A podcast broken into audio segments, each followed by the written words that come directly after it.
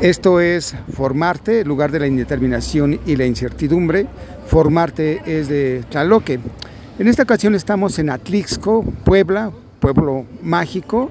Soy Odilón Moreno Rangel, formador de formadores y hemos venido hasta acá en compañía y, con apoyo de Pachuca Travel a, acercarnos al gran patrimonio cultural que hay aquí eh, en Atlisco.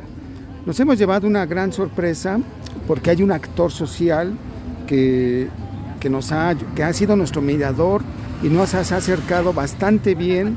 Reconozco en él una habilidad eh, verbal, narrativa, y justamente él es cronista de Atlisco. Estamos nada más y nada menos que con Germán Huelit Flores. Buen día, Germán. Buen día y qué gusto saludar a todas las personas que nos están escuchando, porque Aquí Atlisco, que significa agua en la superficie o agua en el valle u ojo, nacimiento de agua, pues es un lugar hermoso ubicado a 20 kilómetros en línea recta del cráter del volcán Popocatépetl.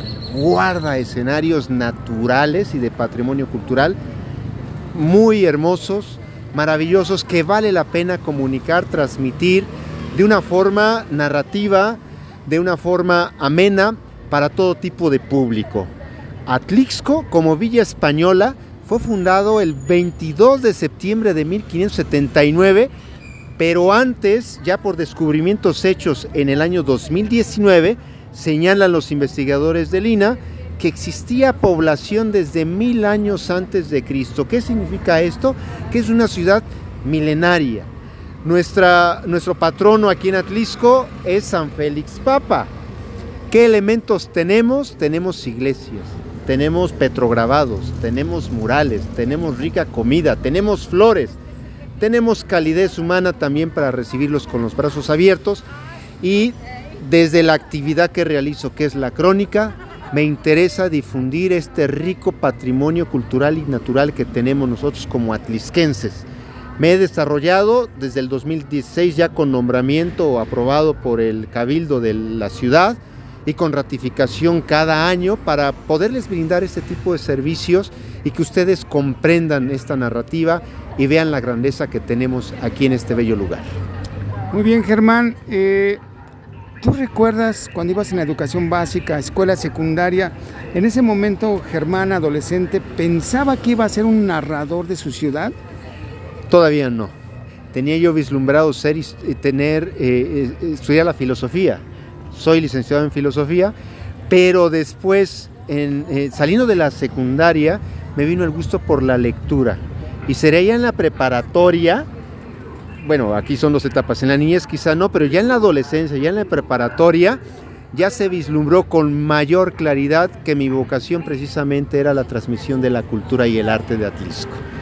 Fueron maestros de la secundaria los que me ayudaron precisamente y antes también en la primaria con las investigaciones en la biblioteca, que hoy los tenemos a través de internet, pero antes era ir con papel y lápiz al fichero de la biblioteca municipal, que se llamaba Presidente Juárez, a conocer los datos históricos de nuestro lugar, porque nos dejaban en historia, eh, en historia, eh, en la materia de historia, también la historia de nuestra comunidad. Entonces íbamos los niños de aquella época, que después en la secundaria de 12 a 15 años veníamos también aquí en nuestra biblioteca municipal y que ya después en la preparatoria con los trabajos de investigación que nos dejaban en español, en literatura, en arte, pues nos decían vayan, investiguen este dato, este evento, eh, pónganse en contacto con las gentes de las comunidades y es así como nació en mí ya en la adolescencia formalmente pues este gusto por la historia y la crónica será después en la universidad con la filosofía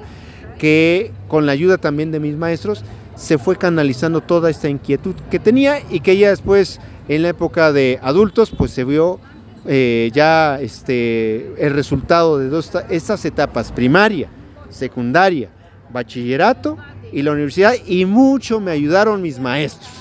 Si no hubiera sido por mis maestros, que los recuerdo con mucho cariño, que me dieron las facilidades, la metodología, las técnicas de investigación, para narrar esto que hoy estoy haciendo como una actividad propia mía que me gusta y que ahora como cronista pues me, da, me, ha dado muchas satisfacciones.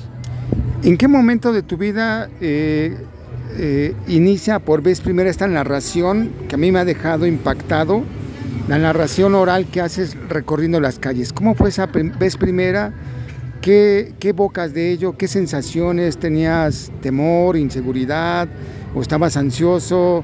¿Cómo fue eso de, atreverte a narrar?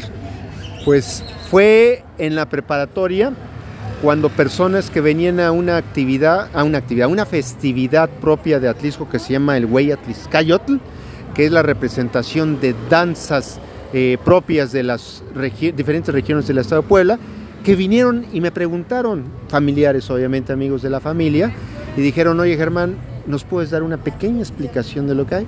Y así como me están escuchando, de esa manera espontánea, emocionante, pues me fui soltando poco a poco y me di cuenta de que pues si era capaz de transmitir esto con amistades, era capaz de, también de transmitirlo a otras personas que vinieran a visitarlo. Así surgió, estoy hablando que yo tenía 17, 18 años. Como finales de los 90, sí, 90. 90 fue 92, 95 más o menos. mediados de los 90, década de los 90. Década de los 90, es ahí donde yo me animo a dar este tipo de recorridos y ya después será en la ciudad de Puebla que me invita el Consejo Coordinador Empresarial a, este, a recibir a unas personas que venían de diferentes partes de la República y fue a través de ese recorrido que hice también en la ciudad de Puebla con un turibús que ellos habían rentado. Yo ya iba después en la universidad como me di cuenta de que pues esta, esta emoción y gusto, porque fue eso, sentí emoción y gusto por transmitir nuestras raíces, fue como también me surgió también el ánimo de ser cronista de la ciudad de Atlisco y que hoy, gracias a Dios, se incluye mi esposa, mis hijos, que hemos hecho de esta actividad ya una empresa familiar y que ellos con la fotografía, con el apoyo en la guía y también con las enseñanzas que yo les doy en capacitaciones, porque constantemente nos estamos capacitando, encontrando nuevos datos, pues ellos ahora me ayudan satisfactoriamente. Son tres hijos, el mayor Germán, la de medio Fátima y el chico José de 15 años y mi esposa Charito, quienes hemos formado la marca Vive la Crónica y la Casa Común, que es ahí donde nos pueden ver y seguir en Instagram y en Facebook.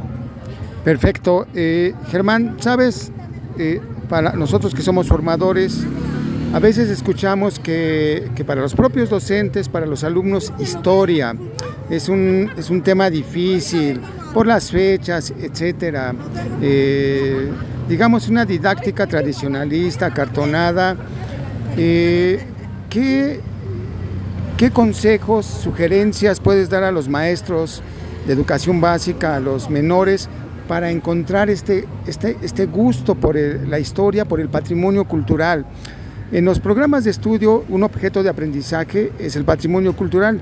Sin embargo, no está considerado en el perfil de egreso. Está en el perfil de egreso el patrimonio natural, que hay que cuidarlo, preservarlo. Desde luego que es importante. Pero también es importante el patrimonio cultural. ¿Cómo le podemos hacer, según tu experiencia de vida? Pues mira, según mi experiencia y porque doy ahorita en la Benemérita Universidad de Puebla, Universidad de Adultos, este, eh, la cátedra de Patrimonio Cultural y Natural del Valle de Atlisco y abrimos ahora la de Patrimonio Cultural y Natural de varios municipios del estado de Puebla y manejamos los recorridos guiados como ahorita, brevemente, con permiso obviamente, autorizado por el directivo, con la responsabilidad obviamente del docente o en este caso que también soy docente, pues es una de las, de las mejores experiencias que mayores satisfacciones me ha dado, el poderles, a través de un recorrido guiado, poderles expresar. Esta es una, e, e, esta es una forma, ¿no? La otra forma son enseñanzas teatrales de personajes, de acontecimientos, de su momento muy breve ¿eh? y no se tiene que hacer gran cosa más que hacer una significación del personaje del que se está hablando en la historia para que entonces de manera gráfica ya lo viva la persona y obviamente viene ahí la, la tercera parte, la investigación, porque entonces haciendo esta parte de escenificación pues uno se preocupa por conocer el personaje, su época, su contexto, su, su, su nacimiento, qué sucedió, que, aportó también para la historia. Estas dos formas y la tercera también es la presentación en grupo, ¿verdad? A través de, no sé, un este, cuadros sinópticos o a través de eh, plumones o en, el en la pizarra o en el pizarrón, también hacer un dibujo de qué es lo que le deja la enseñanza de historia, que eso se los he dejado a mis chicos de preparatoria o secundaria cuando he dado clases también. A ver, de lo que me escucharon hablar, dibújenme lo que se les haya quedado y pónganme una frase que les gustó. Y entonces es otra forma de incluirlos también en esta manera de didáctica pedagógica para que tenga un mayor y mejor resultado la historia. A mí me parece genial, eh, Germán, que se use eh, eh, la práctica social del lenguaje del, del, guía, como tú lo haces, como un dispositivo didáctico, es decir, es un recurso, una actividad que se puede hacer en las escuelas para que los menores puedan de alguna manera vivir la crónica de su barrio, de su colonia, primero hacer investigación histórica, la historia oral, sus informantes, su familia, buscar algunos documentos y después vivir la, práctica social del lenguaje, de ir recorriendo sus calles y, diciendo conciencia histórica que ellos primero se han apropiado. Entonces sí coincido en que eh, un recurso didáctico poderoso es ser el guía eh, del recorrido, ¿no? Y que implica la búsqueda y manejo de información de campo. Me has dicho que buscas información fidedigna de archivos históricos. ¿Tienes informantes eh, clave, personas mayores que te cuentan? ¿Puedes referirnos a esa experiencia? El maestro Arturo Córdoba Durana, excelente conocedor de la paleografía, excelente historiador también, conocedor de la Puebla colonial, es uno de mis maestros otro contacto que tengo es el arqueólogo Miguel Medina Jaén del Instituto Nacional de Antropología e Historia. El cronista de San Andrés Cholula, Tacho, conocedor de arte colonial también, religioso, de las reliquias. Investigador, a través de ellos me han conectado con otros investigadores sobre temas específicos, franciscanos, mercedarios, religiosos, por ejemplo, o arquitectónicos, ¿no? También ellos me han conectado con arquitectos historiadores y ellos son mis fuentes también, son diversas mis fuentes. Los también las personas que viven en las comunidades, personas de Guarache, de Calzón de Manta, que están ahí en la tierra, que están en el campo, que, que los voy a visitar, que que me, da, me conceden unos minutos y que yo los grabo como ahorita lo estás haciendo, yo les tomo fotografía y les doy, pido permiso para poder decir sus tradiciones, sus, sus, historias personales también y de tierra, eso es fantástico, son mis mejores contactos, la gente de a calle, de a pie, ¿sí? de las comunidades, que me he ido, y eso viene también este, viene a colación por lo siguiente, me he ido como ahorita me voy a un pueblo que se llama San Juan Manalco, que está cerca de Atlisco, me invitaron a la, a la fiesta del pueblo a comer mole de guajolote, echarme un pulque, echarme una cervecita con ellos, o un agua natural o un agua de sabor, y ahí es donde empiezo a, este, a, preguntarles sobre sus historias, sus narraciones.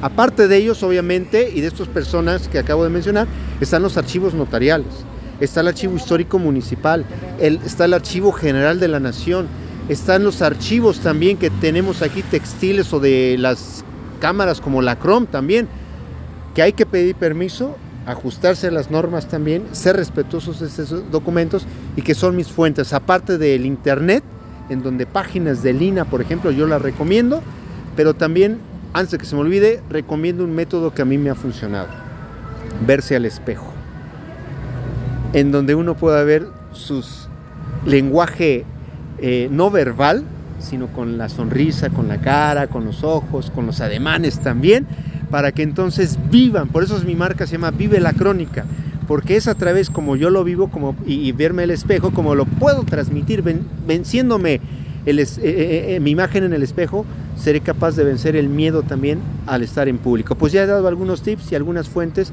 que me ayudan a ser más y mejor cronista de Atlisco. Pues muchas gracias Germán, te agradecemos bastante, va a ser esto muy importante para los docentes que, te están escuchando y pues estamos en contacto. Muchísimas gracias, que la sigas pasando muy bien. Hasta pronto. Hasta pronto.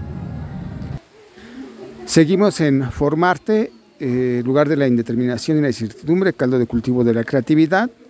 Es de Tlaloque Formarte y, bueno, también... Eh, es reproducido por Lengua Tóxica Radio. Ya cambiamos de contexto, ya no estamos en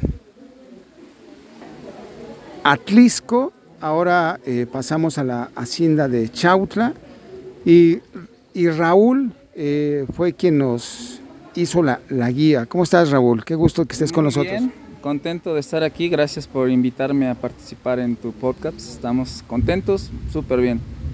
Qué bueno. Eh, Raúl, eh, ¿me puedes decir tu nombre completo? Eso me agrada. Claro que sí. Mi nombre completo es Raúl Otlica Rotzet. Es una mestizaje total, ¿no? El Otlica es náhuatl, significa sendero de árboles.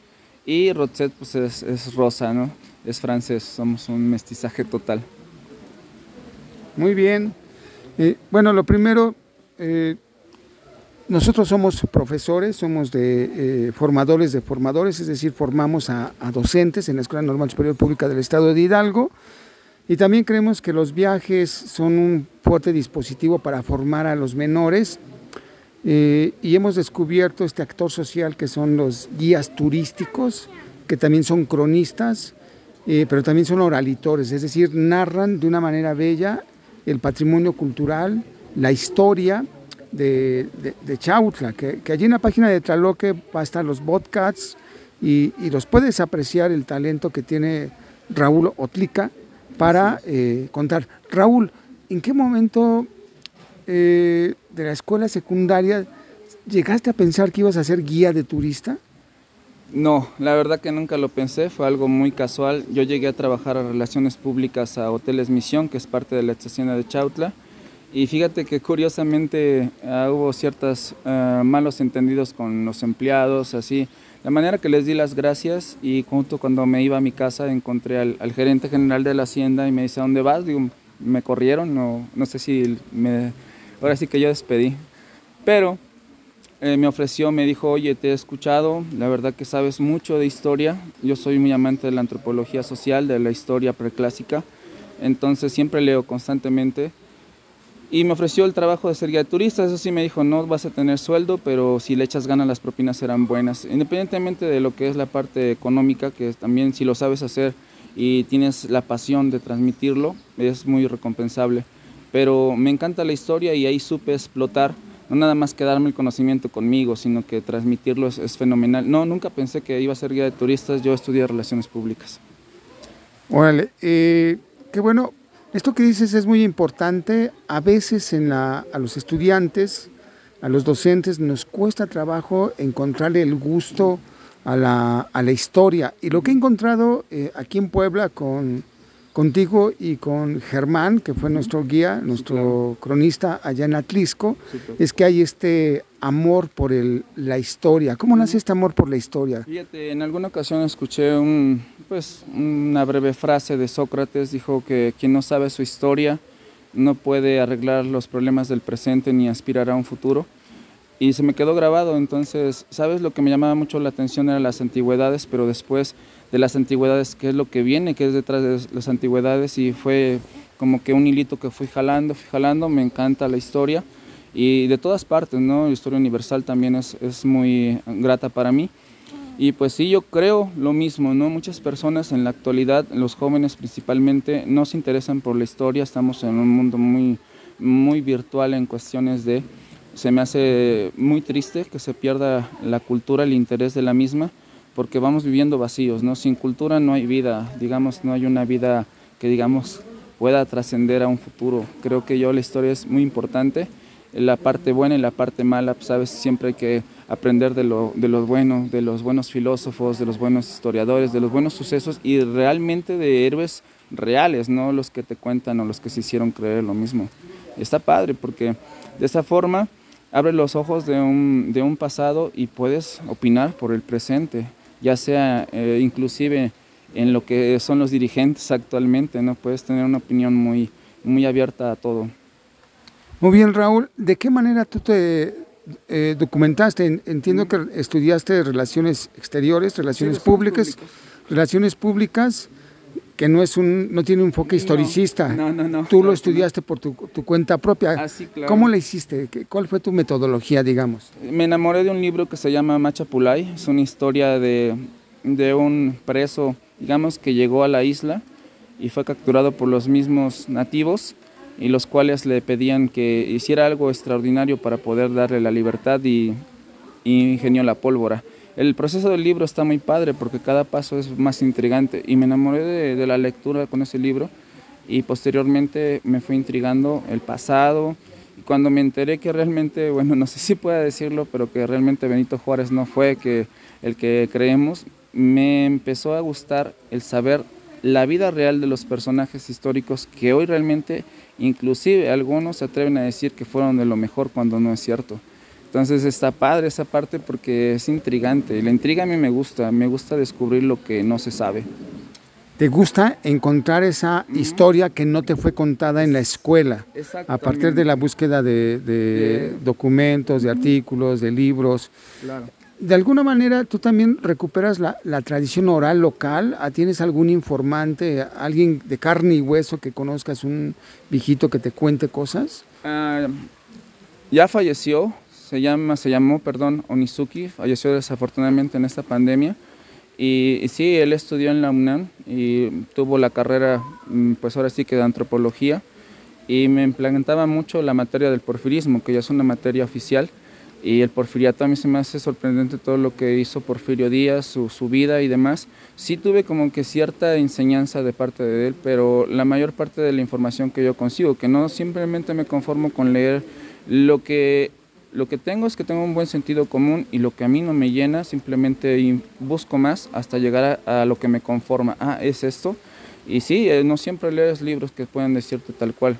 Los escritores tienen opiniones diferentes, los cronistas, los eh, antropólogos, los historiadores, todos tienen sus diferentes opiniones y yo me voy por lo que más me convence. ¿Cómo te ves tú? Eh, eres muy joven. en la página de Tlaloque van a ver cómo es Raúl eh, un, acerca de su trabajo, lo pueden contactar en, redes sociales.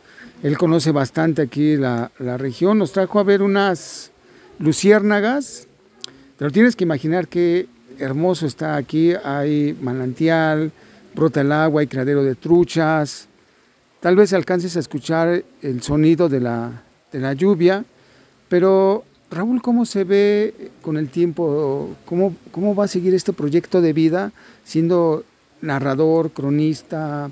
Es, es, es alguien, me gusta que tengas el amor a la tradición oral, eh, pero ¿cómo te ves en el futuro? ¿Qué vas a hacer?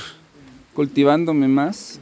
Em, he tomado cursos también de, de cronar, inclusive hasta de periodismo y sabes, yo creo que me veo mucho más que actualmente, con más conocimiento, con más desenvolvimiento de palabra, más profesional. Mucha gente comenta que mi trabajo es profesional, ha habido gente, no nada más llega a México, sino que extranjeros, y quisiera aprender otras lenguas, me gusta el francés, hablo inglés, pero quiero, quiero superarme más y quiero mostrar que realmente tenemos mucho que dar en México, no nada más verlo por sus problemas sociales y, y de delincuencia y todo lo que pueda uno decir, sino que sí tenemos bastante riqueza cultural y quiero que el, que el turismo lo sepa, que somos capaces inclusive de hablar otros idiomas y, y, saber mucho más de historia universal, de todo un poco. Y sí me veo mucho mejor, mucho más profesional ante todo. Creo que has dicho algo bien importante. Eh, nosotros creemos, estamos convencidos que viajar forma, eh, pero el viajar también nos lleva a descubrir nuestro patrimonio cultural, tangible, intangible, tener conciencia histórica, justamente para lo que has dicho muy bien, eh, saber de dónde venimos, reconocer esos errores del pasado y tratar de, enmendarlos de alguna, de alguna manera, de no repetirlos y que eso nos ayude a, participar. Eh, el patrimonio cultural de México, tangible, intangible, a veces no es tan cuidado como deberíamos y los primeros que debemos cuidarlo somos nosotros los mexicanos. Allá en, allá en Hidalgo, te cuento, Raúl, hay una asociación civil que se llama Niebla y Tiempo. Eh, se ha encargado por vez primera en la historia de México de lograr que un sitio arqueológico sea declarado zona arqueológica. Entonces, pero es a través de la, de la organización de la sociedad civil, una lucha social, política, de reclamo, de demanda, alina, etcétera. Y ellos un, tienen un, un lema, se llama Topialis, que lo recuperan del náhuatl clásico, de cuando Bernardino de Sagún estuvo haciendo la recopilación para los primeros memoriales, el Códice Florentino, y aquellos nahuas referían eh, topialis como una acción moral para recuperar el pasado, eh, cuidarlo, preservarlo, porque eso le compete a las, a las generaciones más actuales. Súper, ¿no? Bueno, saber eso es importante, inspira a seguir los pasos de, de aquellos proyectos que han tenido éxito y en la lucha constante de defender la cultura. Pues creo que es lo que necesitamos hacer todos los mexicanos, ¿no? Eh, participar por nuestro patrimonio. Bueno, Raúl, te damos las gracias. Te vamos a seguir en, en las redes sociales, Tlaloque, okay. Pachuca Travel. Allí visiten la página para que conozcan a Raúl su trabajo, qué bien lo hace. Hasta pronto, Raúl. Hasta pronto, muchas gracias, nos vemos. ¿Listo?